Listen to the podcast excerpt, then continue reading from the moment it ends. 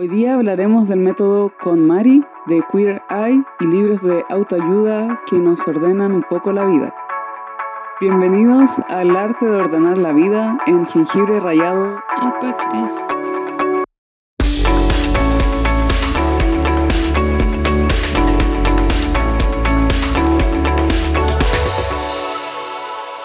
Hola a todos, bienvenidos a un nuevo episodio de Jengibre Rayado, el podcast.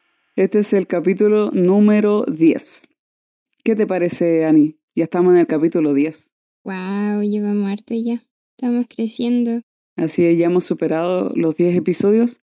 Es bonito ver que este proyecto que creció ahora está cada vez surgiendo más. Así es.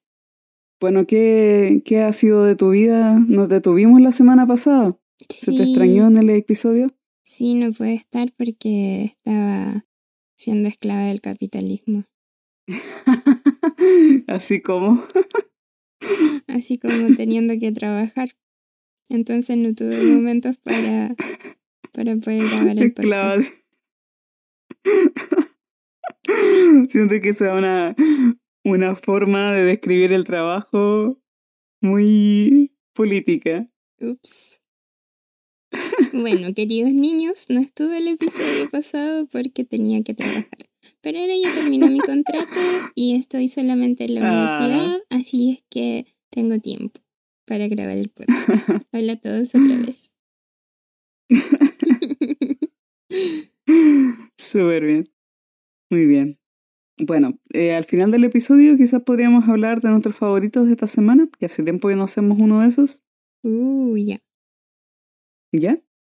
Pero hablemos de, del título. ¿Por qué quisiste ponerle así a este episodio?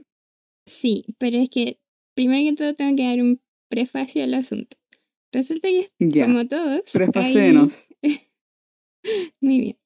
Ya, resulta que como muchos caí en ver la tercera temporada de Queer Eye que está en Netflix ya. Entonces vi toda la temporada de una. No son tantos episodios, pero igual los vi todos de una. y también me recordó a la serie anterior que vi, que era el arte de tidying up o el arte de ordenar con Marie Kondo. Entonces se me ocurrió hablar en este episodio de eso, de cómo necesitamos gente que venga a tratar de ordenarnos la vida. Entonces por eso este episodio del día de hoy es el arte de ordenarse la vida, así es como un juego de palabras con el libro de Maricondo. Y también integrando el tema que, que vamos a discutir hoy, desmenuzar en el podcast. Así es. Y me pareció a mí muy interesante el tema. A raíz de eso comencé a investigar respecto de el impacto que han tenido estos programas y de empezar a discutir del tema, qué nos parece, qué pensamos al respecto. Así que están invitados a escucharnos y debatir con nosotras. Bueno, quizás sería bueno hablar para los que no conocen de qué trata cada uno de estos programas que hemos mencionado. Ya, Maricondo, ¿qué es lo que es? O, ¿cómo se llama ese show? el, el arte de... Ordenar. De ordenar. El arte de ordenar. Ya, y ese show está en Netflix. Sí. Es un show inspirado en un libro que escribió la Maricondo ella hace unos años escribió un libro que se llamaba El arte de ordenar con Maricondo y se hizo como muy famoso y la gente empezó a ocupar mucho su método de ordenar, de clasificar, de como deshacerse de cosas que no te atraían alegría. Entonces era un, en el fondo eh, como evitar tu vida de las cosas que están de más. Y además tenía un método de organización que era como muy, una manera de hablar muy particular y todos esos como elementos que la hizo hacerse viral. Y por lo mismo Netflix le ofreció un show. Y este show es que ella eh, iba a las casas de cierta gente en Estados Unidos y que estaban como demasiado desorganizadas y las organizaba. Sí. Yo conocía a la Maricondo por eh, en realidad por el método con Mari, que muchos youtubers hablaban de ese método y que lo habían probado y que les había cambiado la vida y cosas como de, esa índole. Y estaba muy ad hoc con el fenómeno de la sociedad actualmente. Claro, de, de querer como cambiar y de pedir ayuda porque necesitan a alguien que les ordene la vida. Pero, con, su, con su estilo, con su estilo, su personalidad, su como carisma. Porque tiene todo un carisma asiática. También es algo Claro. Exacto. Y es como trendy. Claro. Y eso es lo que hace que la gente se enganche más con esas cosas. Entonces, si es trending, lo ocupa, lo usa y le funciona, entonces después se lo transmite a otra persona, etcétera, etcétera. ¿Qué fenómeno se habrá producido al respecto con toda esta ayuda? Por ejemplo, Maricondo, porque la gente se deshace de sus cosas. ¿Qué pasará con eso? Ya, yo estuve investigando respecto de eso primero escuché un podcast donde se entrevistaba a una chica que dirigía un refugio y ella hablaba sobre lo mismo que hablaba un reportaje que leí del Independent Post, ah, periódico de Estados Unidos, donde hicieron toda una estadística de que en este último año ha incrementado el número de ayuda y de ropa que le llegan a estos refugios como por ejemplo el ejército de salvación que hay en, Estados Unidos. ¿Y cómo se dan cuenta de este aumento? No solamente porque ha llegado más ropa, sino que también porque la ropa, y esto es lo que me dio mucha risa, que la ropa les llega doblada en el método con Mari. Entonces ellos estaban muy agradecidos de la gente que no solamente fuera a donar, sino que también le llevara la ropa ordenada. sí. Y claro, normalmente lo que decía el, reportaje, que a fines de diciembre, después de la Navidad, siempre había un incremento de, donaciones. Mm. Pero ahora el aumento que ha habido ha sido como el triple de lo que era antes y se ha sostenido en el tiempo por, por este programa. Entonces claramente ha tenido un efecto este programa de Netflix, no solamente la gente a, la, a lo que eh, con Mari fue a, ayudar en el programa, sino que también al espectador, que ha dicho yo voy a tomar ese método y lo voy a aplicar en mi vida y lo voy a adaptar o lo que sea y voy a ir y donar esa ropa. Y lo otro que hablaba ese artículo que me llamó la atención, hablando de la salud mental específicamente, que muchas de las personas han notado como efecto que al aplicar este método les ha ayudado en su salud mental. Al tener la casa más ordenada, al tener espacios más eh, libres, abiertos, al tener más conciencia en qué compran o en qué votan, como también eh, saber que todo lo que tienen entrega alegría. Y eso les provoca una sensación de, de tranquilidad y de paz mental. Interesante. O sea, son, son efectos muy prácticos y radicales para un pequeño programa de Netflix, siento yo. Es fuerte. Sí, es muy fuerte porque genera impacto social y, si, y esta, este show Netflix es una plataforma que llega a muchos lados.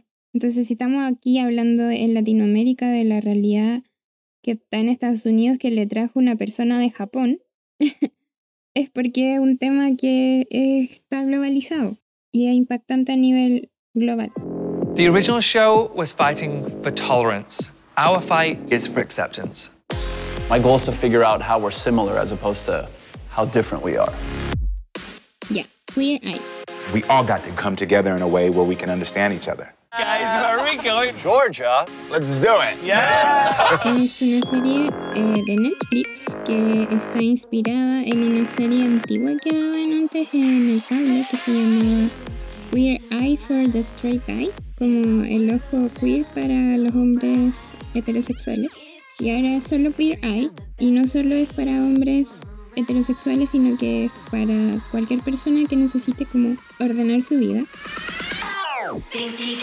Se trata de cinco hombres gay que llegan a la vida de una persona por una semana y lo ayudan en cinco aspectos de su vida, que es un aspecto es la filosofía de vida, como la concepción, el autoestima, todo eso. Otro aspecto Ujú. es cocinar. El qué lo que estás comiendo influye también en tu estilo de vida. Mm, El autocuidado personal y la higiene es otro aspecto. Eh, el otro aspecto es cómo vestirse, porque también mucha gente se dejó estar, entonces empezó a vestirse como mal o fuera de, de un estilo en que se pudiese sacar su- sus mayores ventajas. Ah, y el último es el diseño de su casa eh, o su espacio. También se lo cambian porque se supone que lo que está alrededor tuyo también afecta cómo tú te sientes. Entonces la idea es como improve, como mejorar todos estos aspectos de la vida para que finalmente, luego de una semana, esta persona se sienta mucho mejor consigo misma y respecto de sus relaciones humanas y, y todo eso. O sea, lo hacen como un extreme makeover, pero de la vida. Claro, es como es- Extreme Al menos- Makeover Life Edition. claro, sí, sí. Bueno, y este es como, claro, como dices tú, de una transformación radical de la vida, quizás en la parte externa de la persona. Cómo Claro. se viste, su, eh, su casa. No, igual tocan lo interno como con la parte de la filosofía de vida y la concepción que se tiene de sí mismo porque tienen a uno de ellos que se llama Karamo Brown, que es como un motivational speaker, que es como que le ayuda con Ah. su con la imagen mental que tienen de ellos mismos y, y sus trabas y, y todas esas cosas. Ah, súper.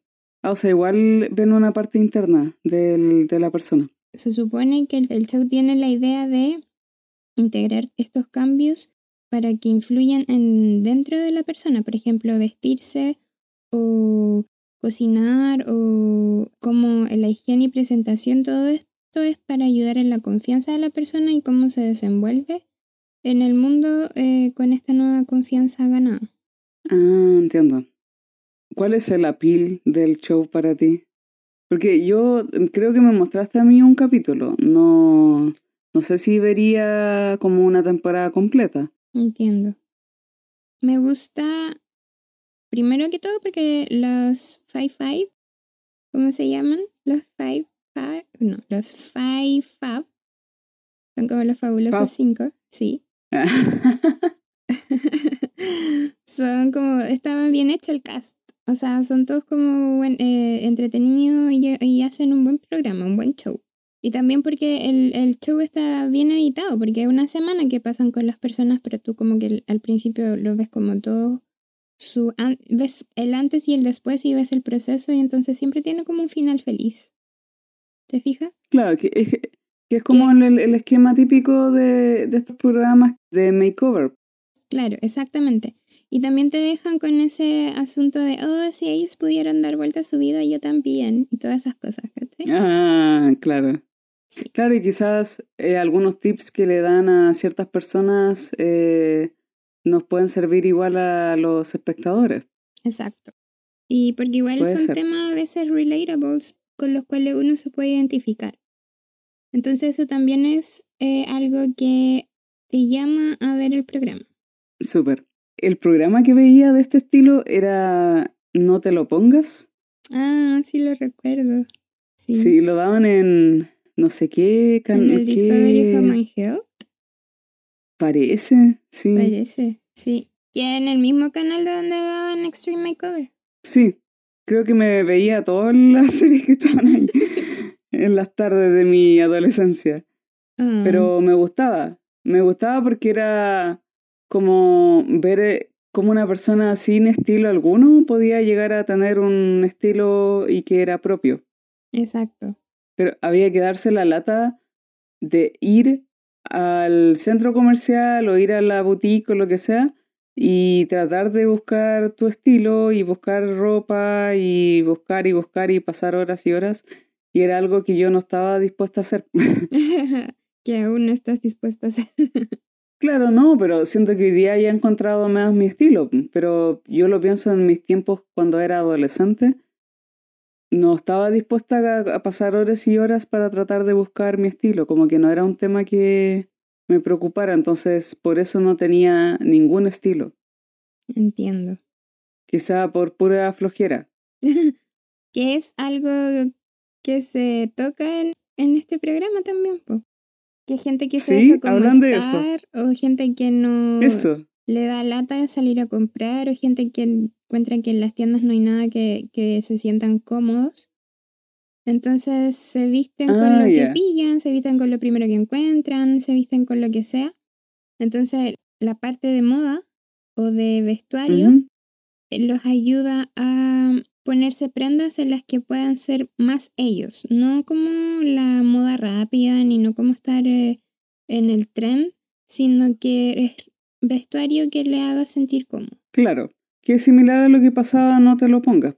Claro, Quizá acá se va más al tema ya interno, como tú de- decías, porque era más una transformación interna igual. Pero lo que a mí, es que lo que a mí me pasaba en mi adolescencia era que no, seguramente me dejaba estar porque por mi, por no importarme tener un estilo. O por saber de que más adelante iba a encontrar el estilo, entonces no necesitaba hacerlo ahora ya claro. en mis 15, 16, 17 años. Entonces, yo siempre me imaginé que en el futuro dije, ahí voy a tener mi estilo, voy a poder comprar las cosas que quiero y ahí hacer la pega que tengo que hacer. Pero como que ahora, no. Eso me pasaba.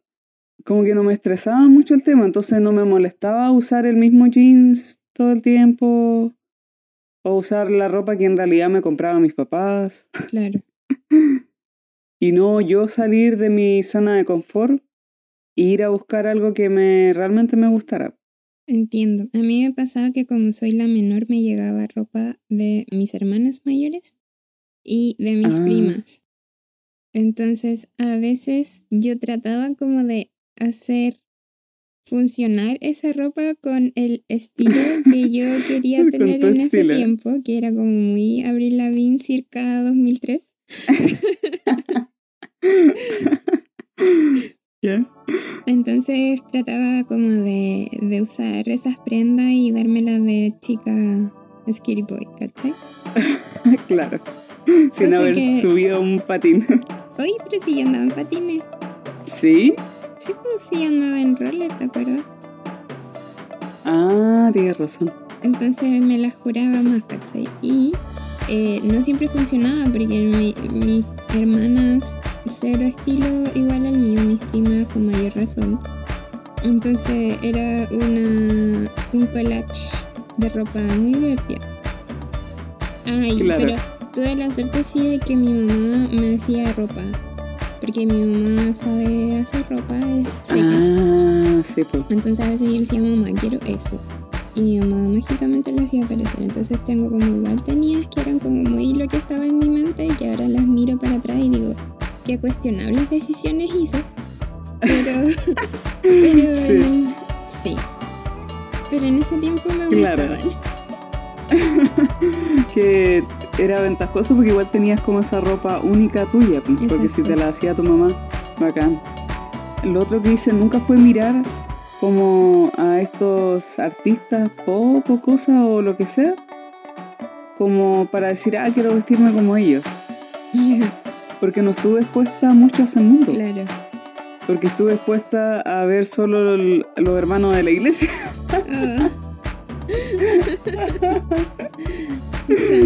Sí, y artistas cristianos. y fuera de eso nada más, ¿cachai? Entonces, o sea, no, tenía, tener no, que... no eran styles icon para ti. Claro, po. entonces no tenía como una referencia de la cultura pop como para decir, ah, yo quiero vestirme como tal persona.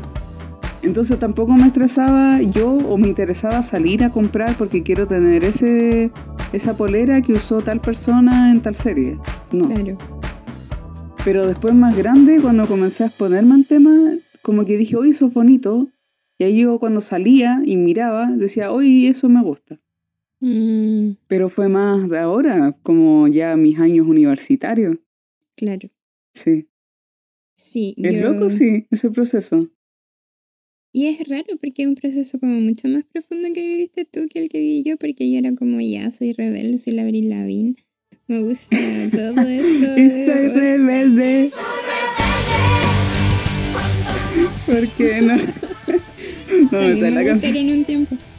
Em, Oh, Ya, pues lo que te quería decir era que tú viviste como un proceso más profundo al respecto porque yo quería hacer como ya, según yo, ese era mi estilo en ese tiempo.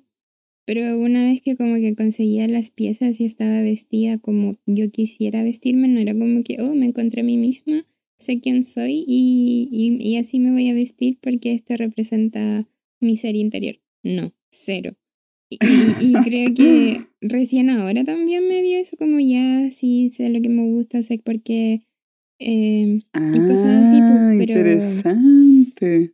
Pero mi estilo pasado sigue siendo cuestionable para mi ser porque claro, era más chica y no, no me conocía del todo o lo que yo creía que me gustaba en ese tiempo era solo un gusto, pero no una expresión de mí misma, como externa de mi ser.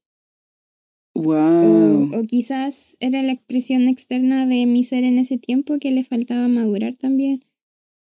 No sé, muchas También po, puede ser.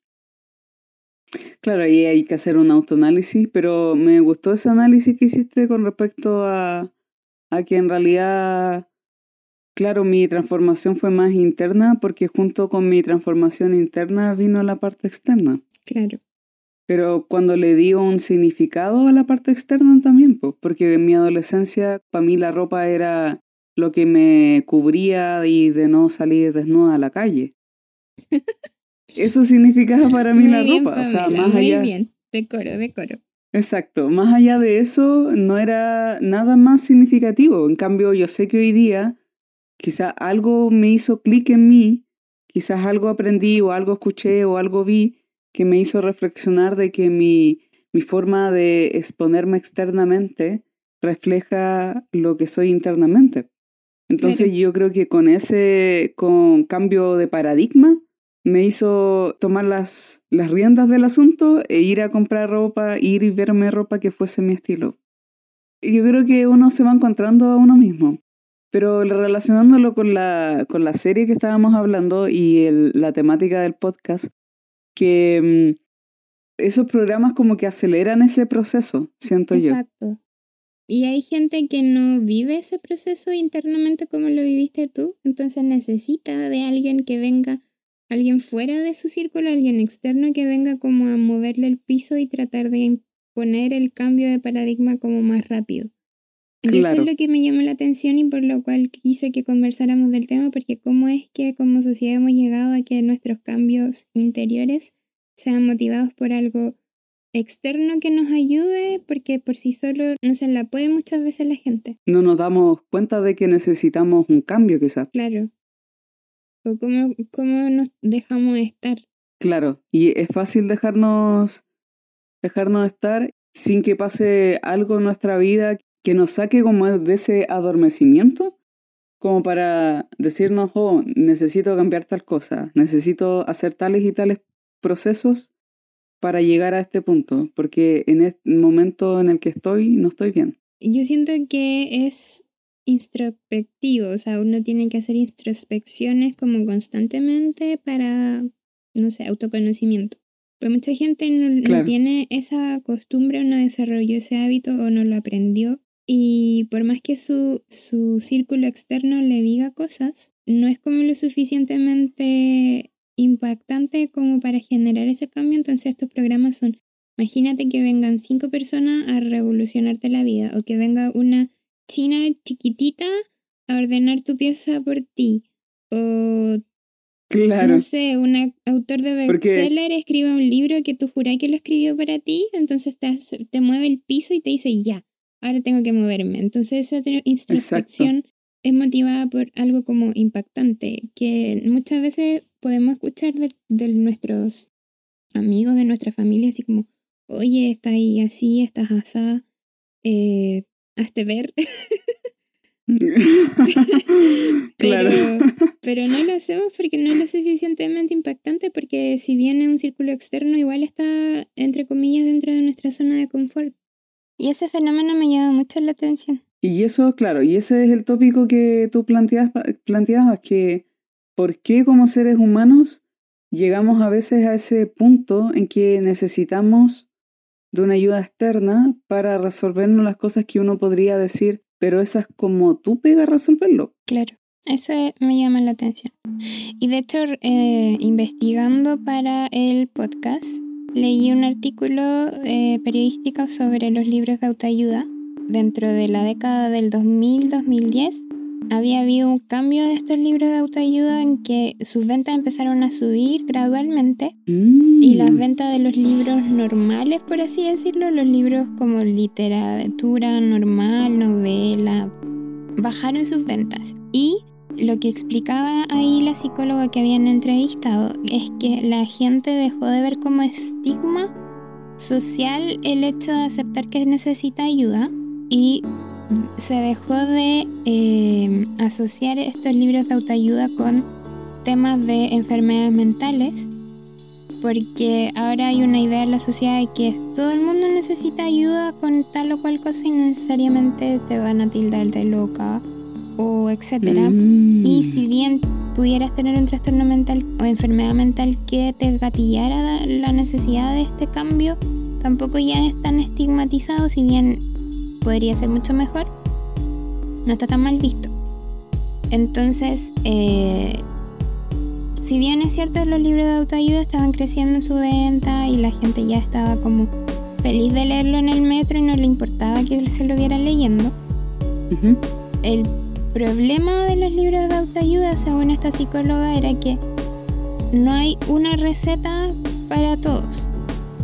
Entonces, mucha gente puede verse frustrada porque siguiendo todos los pasos que el libro le dice, cambiando todos los hábitos que el libro dijese, no iban a alcanzar su, su mejoría o sentirse mejor porque no hay en, este, en estos temas una receta para el éxito, no hay una receta para superar el amor, no hay una receta para eh, salir de eh, tu depresión de invierno, no hay una receta para eh, armar tu vida, para ordenar tus finanzas, no hay una receta que funcione universalmente. Entonces, ese era como el conflicto que existe, porque si bien la gente ya está tratando de pedir ayuda, la ayuda que hay con los libros de autoayuda no es una ayuda universal. Y también siento que eso es lo que lleva el éxito de todos estos programas, que era lo mismo que yo decía, así como, ay, si ellos pudieron ordenar su casa, si ellos pudieron, no sé, cambiar, ser tocados por los Fab Five, em, yo también puedo. Pero no hay una receta para el éxito y eso es también un siento perjudicial porque puede generar frustraciones y más, de, más depre, al fin. Cuando no le resulta, Claro, porque si siguen esta cuando no receta, llega la solución. Porque Claro. si siguen esta receta o no les llega a ellos la ayuda, es como, pucha, a mí no me funciona este libro, o pucha, a, a mí no me llegaron a ordenar la casa ni a ordenar la vida. ¿Qué hago? Interesante el artículo que leía. En realidad, la psicóloga tiene muchos, mucha razón en lo que dice. Y quizás ella como una psicóloga o terapeuta conoce más eh, la complejidad de los problemas o situaciones que enfrenta el ser humano. Que claro, viendo un título cualquiera en un libro, siete recetas o siete pasos para ordenar tus finanzas. Hay más profundidad en ese aspecto que unos siete pasos. Claro, Bueno, siempre es recomendable que si nos vemos superados por cualquier situación, eh, recurramos a un, a un psicólogo. Sí, Siento que es como el primer paso que debemos dar y que, claro, como está bien dicha la estadística, que se ha eliminado un poco el estigma de que pedir ayuda sea malo. Más cuando somos la generación que tiene más enfermedades mentales, creo que más se ha dado, se- ha existido una apertura a tener una conciencia de, así como cuidas tu salud física, exactamente. de con alimentarte bien, ir al gimnasio, hacer ejercicio, también debes cuidar tu salud mental. Exacto, porque cuando... Entonces, así como vas al doctor, si te duele algo, si te duele una muela, vas donde el dentista, etcétera, etcétera, así mismo tienes que ir al terapeuta, al psiquiatra cuando tengas una aflicción mental. Y lo mismo como sociedad, nosotros no le decimos a nadie por qué está yendo al doctor si tiene una molestia en el cuerpo. No le decimos nada así como, oye, ¿para qué está yendo al doctor? En cambio, si una persona te dice que está, exacto, oye, anda al doctor, hazte ver eso. Pero si, si una persona menciona que está yendo al psicólogo, al psiquiatra, lo- al tiro es como, ah, chuta, sorry, o ah, chuta, oh, no sabía, o no sé, es como un tema que está como, que, que la gente queda como, oh, O sea, igual lo he experimentado más de gente más adulta o de otras generaciones, pero igual dentro de mis pares con quienes yo le comento que, por ejemplo, yo fui al psicólogo, no recibo ninguna reacción como extraña, pues fuera de ¿y cómo te fue? ¿y cómo estás? claro, es que nuestra Eso. generación... Y aprovechan ellos de contarme su experiencia de hoy sí, yo igual fui al psicólogo, como que al final todo es muy al psicólogo. Sí, es que nuestra generación está más abierta a ese tema por lo mismo que hemos hablado, lo que hablábamos como en el episodio de los millennials y eso, porque nuestra sociedad está más, nuestra generación más bien está más abierta de mente. Y también Exacto. se ha producido este, este cambio en, en que ahora estos shows y estos libros son más exitosos por lo mismo. Pero sigue siendo Claro. un tema como que, está, que es un tema bebé aún en cuanto a la aceptación. Igual lo que pienso es que si no te funciona ese método o no te funcionan 10 métodos, no te funciona un método, no te funciona la mitad de un método, es súper positivo reconocer eso también y no frustrarse, como tener una sana relación con el hecho de que no todas las recetas sirven para todos. Claro, yo no he leído en realidad libros de autoayuda, entonces no puedo hacer un sondeo de cómo lo hacen, pero yo creo que deberían tener un- en el prefacio el disclaimer que esta receta no es la única y si no, la, si no sirvió para ti, ten presente que puedes recurrir a otras. O sea, sí. Eso sería lo- honesto de decir, po. Pero yo sospecho que muchos de estos libros no hacen ese disclaimer porque ellos quieren venderse como una marca. Entonces, si Juanito Pérez es el, el que va a hacer las charlas y, y llena el auditorio hablando de este siete pasos para el éxito, eh, obviamente quiere vender sus siete pasos para el éxito para, para venderse a él po, y los siete Exacto. pasos del éxito. Sí, Entonces no, no es como que va a ser honesto en decir eh, a los que no les resulte es porque este método no es para ustedes, vayan y busquen otro. Pero sí, es verdad, ese es un factor súper grande. Y lo otro que yo opino es que si bien te tuviesen este disclaimer a priori, al final tú te quedas ahí con los 12 pasos, porque ¿qué es lo que te importa del libro? Los pasos. No, no sé si toda la gente vaya a leer el disclaimer o si vaya a leer la introducción, se van al tiro al paso uno. Y además, ¿cómo se llama el libro? 12 pasos para, no sé, el éxito. O siete, eran siete, ¿verdad? Siete pasos para el éxito Sí, de Juanito este es siete Pérez. pasos. Pero si quieres, yo, yo tengo siete pasos, son menos. Tú tienes doce. Bueno, total, ya. Mi libro es más difícil, entonces la gente obviamente va a preferir el que- tuyo. Tu Y libro, el mío, supongamos. compren el mío que son siete pasos para el éxito, son menos. Exacto. Ya, imaginemos que tu libro es- y Juanito Pérez sí es leal y dice que tiene este disclaimer, dice que no es su receta. Pero el libro se llama Siete Pasos para el Éxito. Todo lo que está en el libro es los siete pasos, entonces lo que importa más es capítulo 1, primer paso, capítulo 2, segundo paso. Nadie le va a leer la introducción y se va a quedar como, ah, ya, este libro me está diciendo que si no me funciona, voy a, puedo buscar otro. Te va a quedar como, ah, estos son los pasos, tengo que hacerlo, tengo que hacerlo. Bueno, no sé si eso va relacionado con la madurez que tenga la persona de cómo enfrentar esa situación, po, de, de buscar la ayuda y decir, ya, si no me resulta esto es porque esto no era para mí nomás. Y no, y no sé si toda la gente tiene esa madurez. Ahí es donde quería llegar porque siento que en realidad lo que se debería hacer, como el deber ser de esto, sería tratar de inculcar en las personas el sano ejercicio y el hábito de entenderse y de tener esa sanidad mental y salud mental de preocuparse de sí mismos en buscar ayuda y, y, y los métodos y mecanismos que existen para buscar ayuda, que es un tema que no se desarrolla en los colegios, es un tema que no se desarrolla en la vida, es un tema que muchas veces los papás no inculcan. Ha habido una educación uniforme que nos permita a todos aprender y tener estas herramientas para desarrollarnos emocionalmente mejor.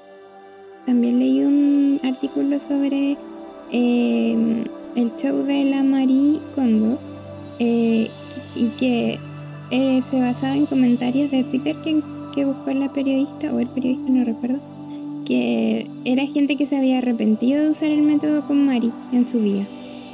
Que decía que se había arrepentido de aplicar el método en su ropa, se había arrepentido de hacerlo en los libros, en las fotos, etcétera, etcétera. Y, y que en verdad estaba, eh, si bien en el, en el momento fue como, mm, ¿me da alegría o no me da alegría? Sintieron que para ellos fue una decisión precipitada, lo que los llevó a deshacerse de cosas que después extrañaban. Y siento que este... Sí, siento que este artículo afirma la teoría de que no hay una receta que sea universal. Claro, exacto.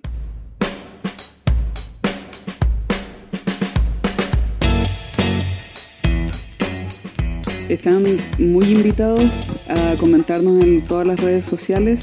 Pueden seguirnos en nuestras redes sociales, somos Jengibre Rayado Podcast en todas ellas. Y que nos dejen sus comentarios también en iBooks, que nos va a ser de mucha utilidad para crecer. Los que tienen Apple Podcast, les pido que nos puedan dejar una review positiva, quizás con hartas estrellitas, y llegar a, a que más gente nos escuche.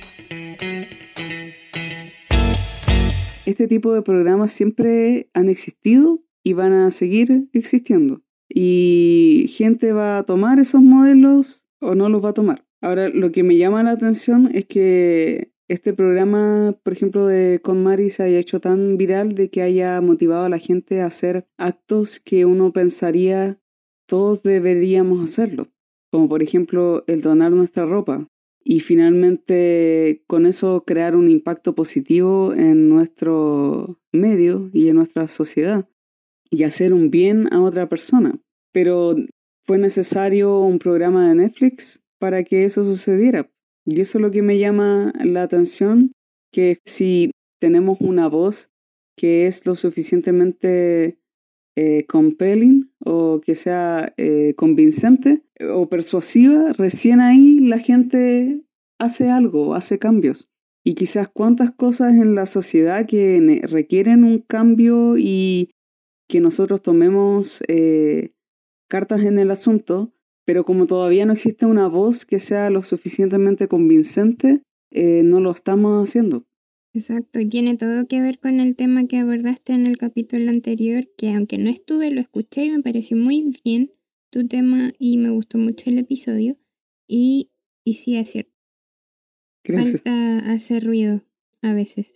Claro, y que finalmente requerimos o necesitamos, eh, quizás porque estamos cableados de esa forma, no lo sé, pero de gente que practique una buena retórica y oratoria para convencernos de ciertas cosas. Claro, nos convencen tanto para hacer el bien como también para hacer el mal. Sí, po. Existen ciertos tipos de retóricas que nos pueden eh, convencer para hacer la paz o hacer la guerra. Entonces, me, solo me, me, me da curiosidad, me da, me da como esa sensación de que somos tan influenciables como seres humanos, como raza humana, es que basta con que se identifiquen entre sí para crear un movimiento cuyos fines pueden ser legítimos o ilegítimos. Claro, pero todo porque alguien alza la voz y logra convencer al resto. Exacto. Y eso para mí es súper fuerte. Que seamos tan susceptibles de, de que nos convenzan de algo. Uno querría que te convencieran solo para hacer el bien, pues, pero lamentablemente no vivimos en ese tipo de sociedad. Claro. Yo siento que ese fenómeno se da porque está en la esencia del ser humano ser mundano. Entonces necesita de sus relaciones sociales y hasta como se ha ido desarrollando la sociedad hay buenas ideas y pésimas ideas y para los dos lados hay, hay apoyo y es porque no todo el compás moral de todo el mundo está apuntando hacia el mismo horizonte.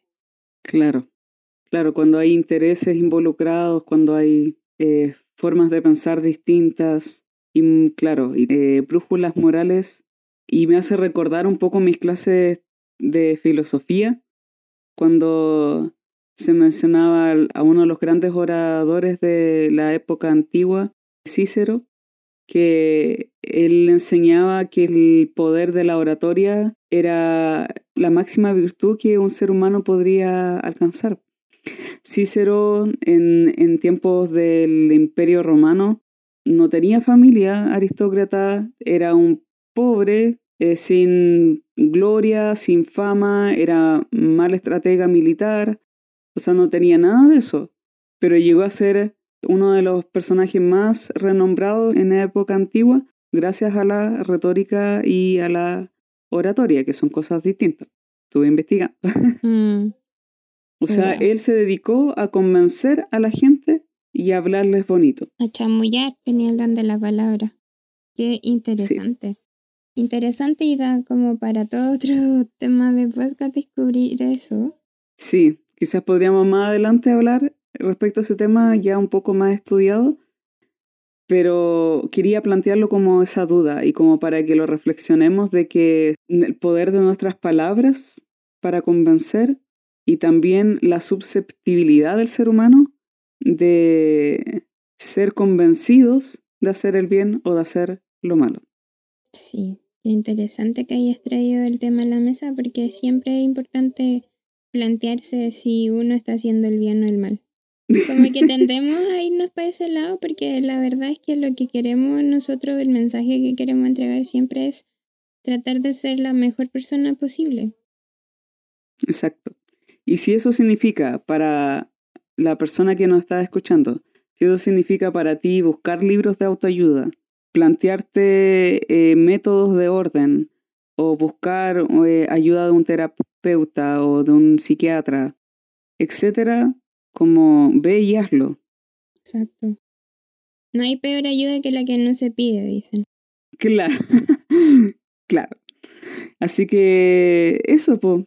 Ese era el tema de conversación de hoy día. Sí. eh, a raíz de los programas que eh, a ti te gusta ver en Netflix.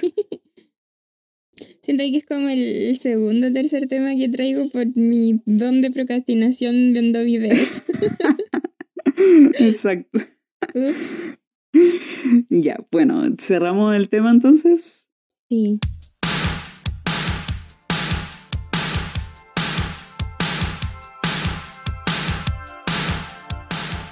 Bueno, ¿te tinca hablar de los favoritos de esta semana para cerrar el podcast y despedir y enviar a la gente a la casa? Para Sí. despedir el programa. Ya me tinca. Ya. ¿Qué cosas favoritas? Hicimos la maratón del MCU. Sí, fue emocionante. Ya vamos en Avengers Infinity Wars. Ah, pero hay que hacer la aclaración de que vimos las películas en, el orden cronológico. Exacto. Sí. No en el orden de estreno, sino que en el orden cronológico. ¿Cuál es tu favorita hasta ahora del MCU? Winter Soldier. Mm, yo estoy entre esa y Infinity War. Infinity War me quedo con gusto a poco. ¿De verdad? Dura horas y media y pasa de todo. Sí, pero no hay. Hay clímax, pero no hay final. Entiendo. Bueno, ¿y qué otros favoritos tienes? Otro favorito fue ser conducida por las calles de Chillán. Sí, tuvimos un pequeño mini viaje, vacaciones a Chillán. Y Estuvo entretenido. cuidar un perro. Cosa que no estoy acostumbrada porque yo tengo gato y cuidar un perro fue totalmente nuevo para mí. Y un poco más caótico de lo que estoy acostumbrada, pero siento que lo logramos. Sí, ¿Y los tuyos? ¿Qué favoritos tuviste esta semana? mis favoritos de la semana fueron... Ta, ta, ta, ta, tan, ver las películas del MCU en orden cronológico. Eh, disfrutar del paseo en Chillán. Estuvo muy entretenido el viaje. Eh, poder conducir. Hace tiempo no, no conducía. Y me gusta conducir. En realidad me gusta viajar. Entonces ya conducir es como el, la epítome de, de como placer de viaje. Y, y mis otros favoritos en cuanto a cosas que he leído o escuchado es que descubrí un nuevo podcast que me gustó demasiado que se llama Invisible 99%. Y es un podcast de diseño y de arquitectura. Hacen análisis de la arquitectura de ciertos lugares de Estados Unidos y del mundo, pero también analizan el diseño en todas las áreas del mundo artístico. Hay un capítulo de la edición de sonido en las películas animadas de Cartoon. Por ejemplo, los documentales de animales de Animal Planet o documentales de animales de cómo se diseña el sonido de los animales, que no son los sonidos originales de los animales, sino que hay, eh, sí, son, hay editores que vienen después en la postproducción que se llaman artistas de Foley, que se, se ocupan igual en las películas, en las películas, que Sí. crean los sonidos o buscan similares para poder incrementar ya sea en cuanto al sonido o la realidad que tú o percepción que tú tienes de estos animales. Sí, sí, por eso este podcast es buenísimo. yo Se lo recomiendo 100%. Pero si son programas educacionales, deberían entregar la información como es, pues. Claro, es que ahí está la discusión, porque finalmente, ¿qué es lo que quieres? ¿Transmitir algo a la audiencia o realmente venderle el tema como es, tal y como es? Entonces, claro, cuando la gente se entera de que hay editores Foley en, lo- en estos documentales animales, hay una mitad que se siente como decepcionado y hay otra mitad que se sorprende. Y estoy sorprendentemente decepcionada.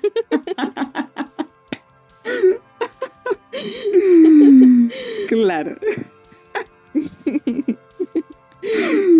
bueno, 100% recomendado, invisible 99%. Ah, ¿viste ahí mi juego de palabras? Ah. Oh, Y esos son mis favoritos de, de esta semana. qué choro. ¿Y en inglés? Eh, pues, en inglés, Invisible. sí, porque Invisible 99%.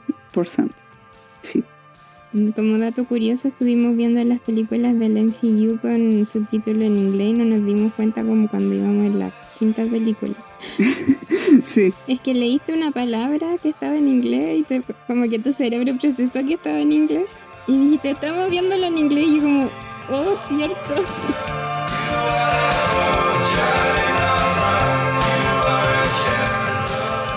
Muchas gracias a todos por escucharnos, por ir Sí. creciendo con nosotros. Llegamos al décimo episodio gracias a ustedes. que estén muy bien. Nos escuchamos para la próxima. Chao, Ani. Chao, Pame. Chao a todos. Gracias por escucharnos. Chao, chao. Y hay una araña subiendo por mi hombro. No, Sí, pero chiquitita. me subió la bilirrubina. Tengo miedo, tengo miedo, tengo Mucho mucho miedo. miedo.